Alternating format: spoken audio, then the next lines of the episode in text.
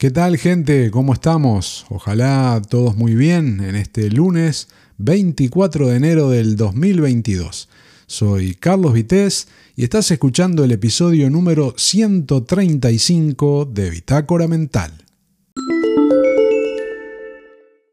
Hoy quiero comentar sobre algo con lo que di por casualidad. Se trata de una herramienta que facilita mucho el poder mostrar en qué plataformas está disponible tu podcast. Y como probablemente haya gente que aún no la conozca y bueno, le pueda interesar, voy a dejar los datos en las notas del programa. En concreto, se trata de podkite.com, pero antes que nada quiero dejar bien claro que esto no es publicidad ni promoción alguna, ¿ok? No tengo nada que ver con esa web, ni me pagan absolutamente nada por mencionarlos.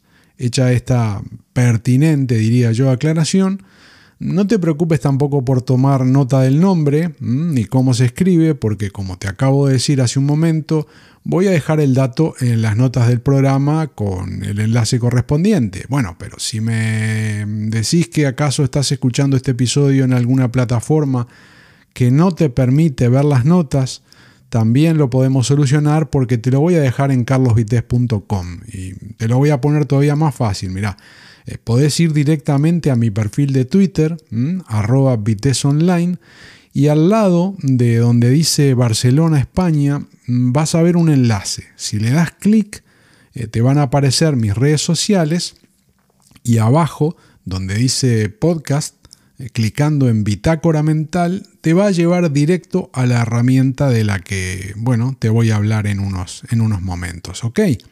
Bien, sigo entonces explicándote de qué se trata. Como decía, la página es podkite.com, es P-O-D-K-I-T-E.com, la I es y latina, ¿Y por qué te recomiendo que le des una mirada a esta página? Bueno, la respuesta es fácil, porque ingresando allí el nombre de tu podcast, eh, Podkite hace una búsqueda automática de las principales plataformas y aplicaciones donde ese contenido está disponible y te arroja como resultado una página web en la que, bueno, con una estética bonita, aparecen listadas las opciones eh, que tiene tu potencial oyente para que, bueno, según su preferencia, elija dónde escucharte y suscribirse, ¿no? Que eso es importante también.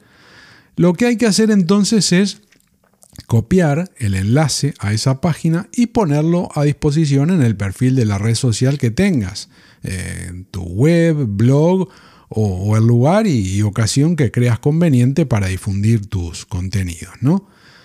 Como casi todas estas herramientas, obviamente hay una versión gratis y otra de pago.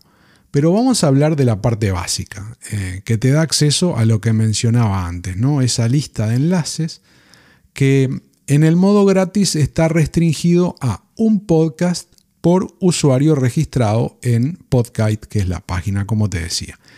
Por tanto, si te interesa usar el servicio para varios podcasts a la vez, hay que pasarse a la versión de pago que proporciona estadísticas y seguimientos más completos, así como la posibilidad de insertar código en tu web y, en fin, otras opciones. Pero no quiero extenderme en esto porque a quien le interese visitar el sitio, bueno, ya tendrá tiempo de investigar y decidir qué es lo que necesita y lo que le conviene o no.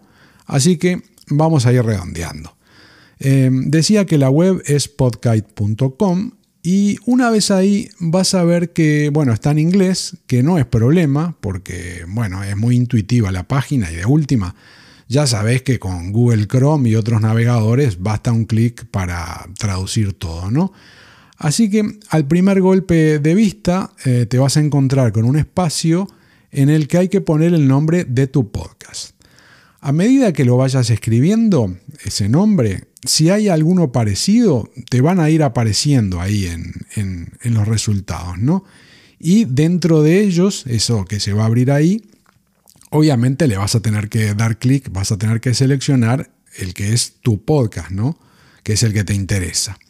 Después, al lado dice Track Your Show. Así que hay que darle clic ahí y va a empezar la búsqueda de ese contenido en la red, de tu contenido. ¿no? Hasta este punto no es necesario que aportes ningún dato personal, ¿no? A partir de ese momento se abre otra pantalla en la que ya sale el resultado con el logo de tu podcast, ¿no? que es el que habías elegido. Y hay un botón verde que dice Continue with this show, continuar con este show. Le das clic y ahí se llega al momento en el que hay que registrarse, como te quede más cómodo, como quieras, ¿no? Con tu cuenta de Twitter, de Facebook, de Google o, o directamente con un email.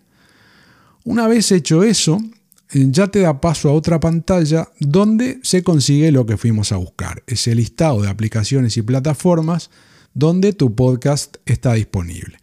Así que sobre la izquierda del menú, según creo recordar, vas a tener la posibilidad de seleccionar la opción que te lleva a copiar el enlace de esa página web para posteriormente llevarlo a tu perfil en redes sociales, web o el sitio que creas conveniente. ¿no? Incluso estaba pensando que puede ser esto de mucha utilidad cuando estamos, por ejemplo, participando en un grupo de Telegram, ¿no? que estamos intercambiando mensajes con varias personas. Bueno, también puede ser en Twitter o Facebook. Y alguien por ahí en la conversación pregunta, eh, ¿cuál es tu podcast? ¿no? Así que responderle a ese potencial oyente con, con un simple enlace le va a evitar pérdidas de tiempo y seguramente también errores, ¿no? Evitar errores. Porque a veces mm, pasa de que hay varios podcasts que tienen el mismo nombre o, logos parecidos o, o nombres parecidos. Así que ganamos en seguridad y sin duda también en la captación, creo yo, del interés de ese interlocutor eh, aumentando la posibilidad de que acceda de forma inmediata a nuestro contenido. Porque ya viste cómo es, ¿no? Estás en una conversación que va ahí un poco rápida y, a veces queda hasta mal, ¿no? Ponerse uno a explicar eh, cómo se llama tu podcast, dónde lo puedes conseguir y el otro te dice, bueno, pero ¿y, dónde lo descargo? Que tengo Spotify, pero no tengo... Bueno, eh, se complica enseguida, ¿no? Por lo tanto, darle un, rápidamente un enlace creo que viene bien y lo hace todo mucho más fácil. En definitiva, creo que es un recurso interesante, mm, gratis, que eso también es muy importante, ¿no? Y que además de evitarnos una práctica engorrosa y factible de errores como es la de proporcionar enlaces por separado a las diferentes aplicaciones y plataformas que ofrecen nuestro podcast, con esta opción, con Podcast, se gana también desde el punto de vista estético, ¿no? Y bueno, y profesional, aunque uno pueda ser amateur, tiene, tiene mejor pinta, ¿no? Y además esta página, este enlace, esta web que, que te sale, se puede combinar con otros servicios de enlaces, como puede ser uno que, bueno, está usando mucha gente, el Linktree, que se escribe ahí con eh, linktr.ee, Em, o también otro que conocí hace un tiempo que se llama Beacons, que es el que yo ahora mismo estoy utilizando en, mi perfil de Twitter. Así que bueno, reitero lo que decía al comienzo de este audio. Eh, si visitas mi perfil eh, arroba online y le das clic ahí donde eh, en la parte del perfil al lado de lo que decía Barcelona, España, Em, te va a abrir esa otra página donde están mis redes sociales y si dentro de esas opciones le das a Bitácora Mental, el podcast que estás escuchando ahora mismo, vas a llegar al servicio que acabo de, en fin, de más o menos comentarte en este episodio. Bien, eh, por hoy, bueno, es esto lo que quería comentarte, así que mm, si no conocías esta web, espero que el dato te sirva. Y ya me voy despidiendo rápidamente, pero no sin antes agradecerte obviamente por haber dedicado tu tiempo a escuchar este episodio. Así que te dejo un saludo y bueno, espero contar contigo en el próximo. ¿eh? Chao. Thank you.